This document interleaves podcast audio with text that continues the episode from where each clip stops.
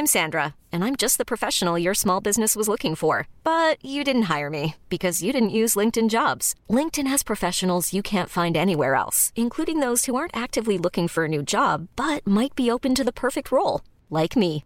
In a given month, over 70% of LinkedIn users don't visit other leading job sites. So if you're not looking on LinkedIn, you'll miss out on great candidates like Sandra. Start hiring professionals like a professional. Post your free job on linkedin.com/achieve today. Bonjour, bonsoir, bon après-midi à toutes et à tous. Petite nouveauté dans le podcast cette saison, je vais vous proposer chaque veille d'épisode un petit extrait qui, j'espère, vous donnera envie d'écouter l'épisode complet le lendemain. Et donc voilà, je vous laisse avec l'extrait du jour et je vous dis à demain pour l'épisode complet avec l'invité du jour. Et en fait, fin mai, on a fait l'échographie du deuxième trimestre. Et donc, euh, Sarah, toujours dans les bons coups, euh, m'avait dit bah, en vrai, celle-là, je préfère pas la faire. Parce qu'on peut trouver des trucs. C'est l'écho, en fait, morpho. Donc, euh, bah, le but, c'est de. Ah, tu veux de- dire en tant que ton ami, c'est ça? Exactement. En fait, euh, elle, j'aurais été n'importe qui, elle m'aurait dit oui, mais là, elle me dit il y a trop d'affect entre nous, il y Mm. a trop de. Enfin, forcément, on va être amené à se revoir. Et euh, elle me dit j'ai pas envie de la faire parce que j'ai peur de trouver un truc, mais surtout j'ai peur de pas trouver un truc. Oh oui. Et en fait, c'est pire de pas trouver un truc qui finalement aurait dû être diagnostiqué à ce Mhm. moment-là. Et puis, euh, en fait, j'étais tellement sur mon petit nuage au mois de mai que je n'ai jamais pris ce rendez-vous d'échographie, me disant j'ai le temps. Et en fait, non, je me suis retrouvée au pied du mur à la date butoir et je n'avais pas fait mon écho. Incroyable, les Non, mais- mal. Bah, bon, bah, ça, c'est ça, c'est ma C'est un grand spécialité. classique. Ça vraiment. Euh, et donc du coup, ben, on s'est retrouvés un vendredi après-midi. euh, et elle me dit non mais en fait la Karine, faut arrêter de déconner, faut la faire.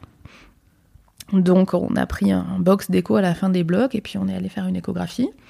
Thibaut est arrivé et en fait au moment où elle allait poser la sonde sur mon ventre, euh, il y a son chef de service qui l'appelle pour une situation euh, très compliquée.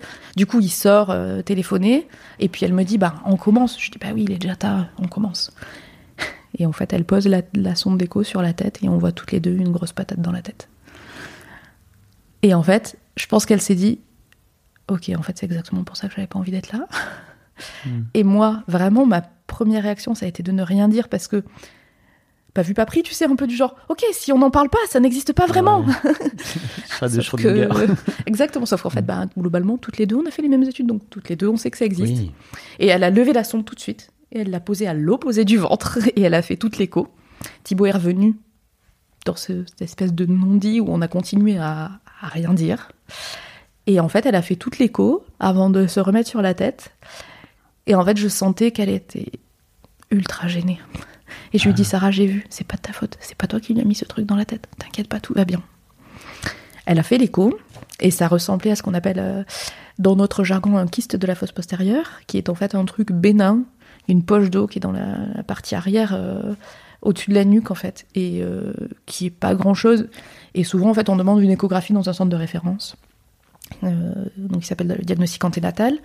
Et donc euh, on a quand même appelé un de nos chefs pour lui dire bah, est-ce que tu peux venir jeter un coup d'écho? Ce qu'il a fait, non sans nous engueuler d'être là euh, à 18h un vendredi soir et à faire les trucs euh, en loose day, ce qui n'était pas du tout en fait notre intention, vraiment. Euh, et donc, euh, bah, il nous a dit oui, je pense que c'est ça, ok. Et puis il a dit bah, lundi matin, on en parle donc à, à notre responsable du diagnostic anténatal pour qu'elle elle fasse une écho de référence vraiment bien faite et tout ça. Et puis on est rentré en se disant euh, c'est chiant. c'est chiant parce que en fait, euh, chez les gynécos, c'est un peu tout bien ou tout mal. On a vraiment, euh, tu peux jamais faire des choses à moitié, tu vois. Soit tout roule, tout va bien, t'accouches comme une fleur en 5 minutes, soit vraiment, c'est la merde du premier au dernier jour de la grossesse. Et un- euh, Tu dis ça, mais c'est un vrai ah, truc. c'est un vrai Enfin, tu truc. parles dans ton mail, hein, c'est ah ça c'est un vrai truc, c'est un vrai truc. Moi j'ai des copines, mais enfin, me disent mais c'est le kiff ultime. Et il y a Mm. des gens comme moi qui disent mais oui j'adore en effet, je suis hyper heureuse quand je suis enceinte, mais c'est une galère de A à Z. Et donc euh, donc je dis ça à Thibaut, j'espère je suis pas en train de passer de l'autre côté de la barrière. Mm. Et puis le lundi on fait l'écho et puis ma chef me rassure en me disant euh, tu sais, euh, ça va, tout va bien. On va faire une IRM fétale de principe parce que euh, ça fait partie du protocole, mais je suis pas inquiète. Ok. Et donc là, on était fermé. En fait, il fallait attendre un certain terme pour faire l'IRM, pour euh, y voir concrètement euh, bien. Du coup, on attend un mois de plus. Et donc, je fais mon IRM fin juin. Il faisait une canicule pas possible à Brest. C'est possible, c'était horrible. Sauf que ben, rien n'est climatisé, hein, puisqu'on n'est pas habitué. Donc vraiment, c'était horrible. On avait vraiment très très chaud et on va faire l'IRM fétal. On attend extrêmement longtemps. Et au bout d'un moment, euh, c'est à moi, je m'allonge et en fait, elle se tenait pas tranquille et donc du coup, on a dû refaire les séquences mille fois pour qu'elle bouge pas. Euh, on re-attend une éternité. Et là, on nous appelle, donc on se lève. C'était la radiologue que je connaissais pas, que j'avais jamais vue, parce qu'on n'était pas dans l'hôpital où je travaillais. Euh, et on rentre dans la salle. On était debout. Elle n'avait pas encore fermé la porte et elle nous dit c'est pas un kyste de la fosse postérieure, c'est une thrombose du torculaire. Autant te dire que là, Thibaut il a décroché. Moi j'ai compris tout de suite que ça s'engageait très mal pour nous. Euh, et donc on est resté hébété, euh, debout, à moitié dans le couloir, à moitié dans la salle de consulte, trop bizarre. Et donc il m'a regardé. Pour moi, dans ma tête, euh, j'étais en train de me dire ok, donc là c'est la merde. Et lui, il a pas du tout compris parce que c'est pas du tout son Mm. Son domaine de prédilection. Et donc il lui a demandé des explications. Ce à quoi elle a répondu, je peux rien vous dire, euh, je suis pas gynéco. Et il a dit bah, est-ce qu'on peut voir les images de l'IRM Puis elle l'a regardé un peu en mode mais mon petit gars, tu crois que tu vas m'apprendre mon métier? Mm, Oui. Euh, Donc elle lui a montré bah voyez voilà c'est là.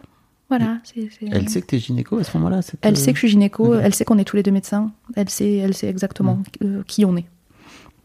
Euh, et on repart. Elle me dit, eh ben, appelez votre gynéco. Et on repart. Euh, j'ai pas pleuré jusqu'au parking.